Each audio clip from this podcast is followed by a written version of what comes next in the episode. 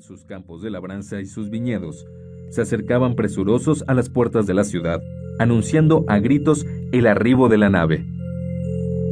Escuchó voces que decían su nombre y pensó, ¿así que el día de la despedida será también el de la reunión? ¿Se dirá entonces que mi crepúsculo fue en realidad un amanecer? ¿Cómo premiar al que ha dejado el arado a medio surco o al que ha detenido la rueda de su molino? ¿Llegará mi corazón a ser un árbol tan generoso que yo pueda recoger los frutos para dárselos? ¿Fluir en mis deseos como el agua de la fuente, como para que yo pueda llenar sus copas? Por suerte, soy un arpa que tañe la mano del poderoso.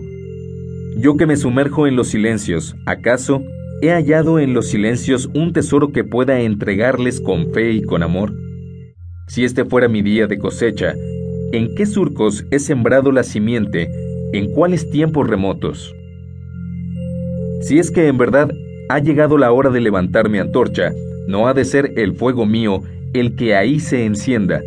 Apagada y oscura se quedará mi lámpara, y algún guardián nocturno la llenará de aceite para encenderla otra vez. Esto fue lo que dijo en palabras, pero muchas cosas se quedaron en su corazón porque ni él mismo era capaz de expresar su secreto. Y cuando entró en la ciudad, el pueblo entero lo aclamó. Los ancianos de la ciudad se le allegaron diciéndole, No te vayas, no te separes tan pronto de nosotros. Has sido tú el mediodía de nuestro crepúsculo.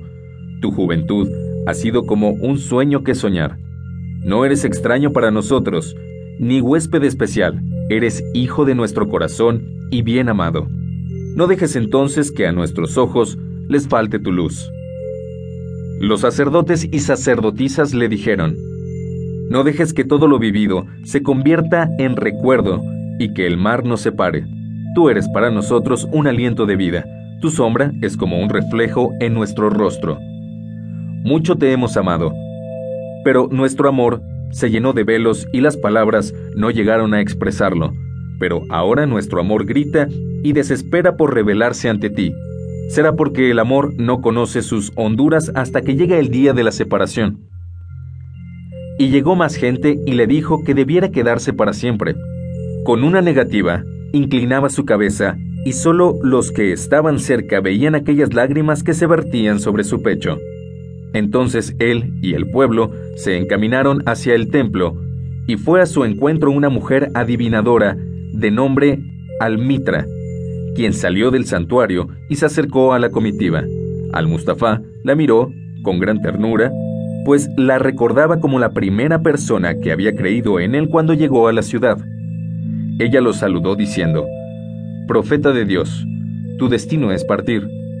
Por largo tiempo has explorado las lejanías del mar en busca de lo infinito. Ahora ha llegado tu nave, debes partir. Es grande tu nostalgia, profundo tu anhelo por volver a la tierra de tus recuerdos, donde habitan tus más grandes deseos. El amor y la necesidad nuestra es poca cosa frente a eso. Pero ven, te suplicamos, antes de que nos dejes, háblanos, expresa tu verdad, instruyenos. Tu palabra pasará a nuestros hijos y ellos a su vez la dirán a sus hijos, así que tu palabra no habrá de morir. Has velado nuestros días con tu soledad, y en tu despertar has escuchado el gemir y la risa de nuestro sueño.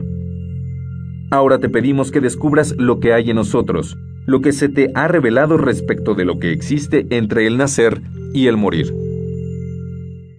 Al-Mustafa respondió,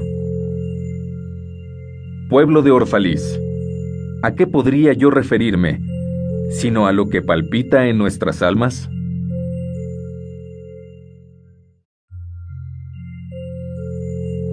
Del amor. Al-Mitra dijo, Háblanos del amor.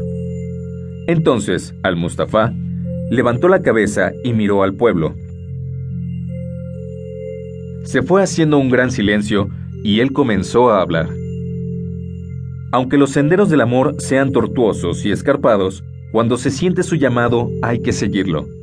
Cuando las alas del amor les envuelvan el corazón, entréguense a él aunque bajo su piel se oculte un peligroso puñal. Cuando hable el amor escuchen y crean.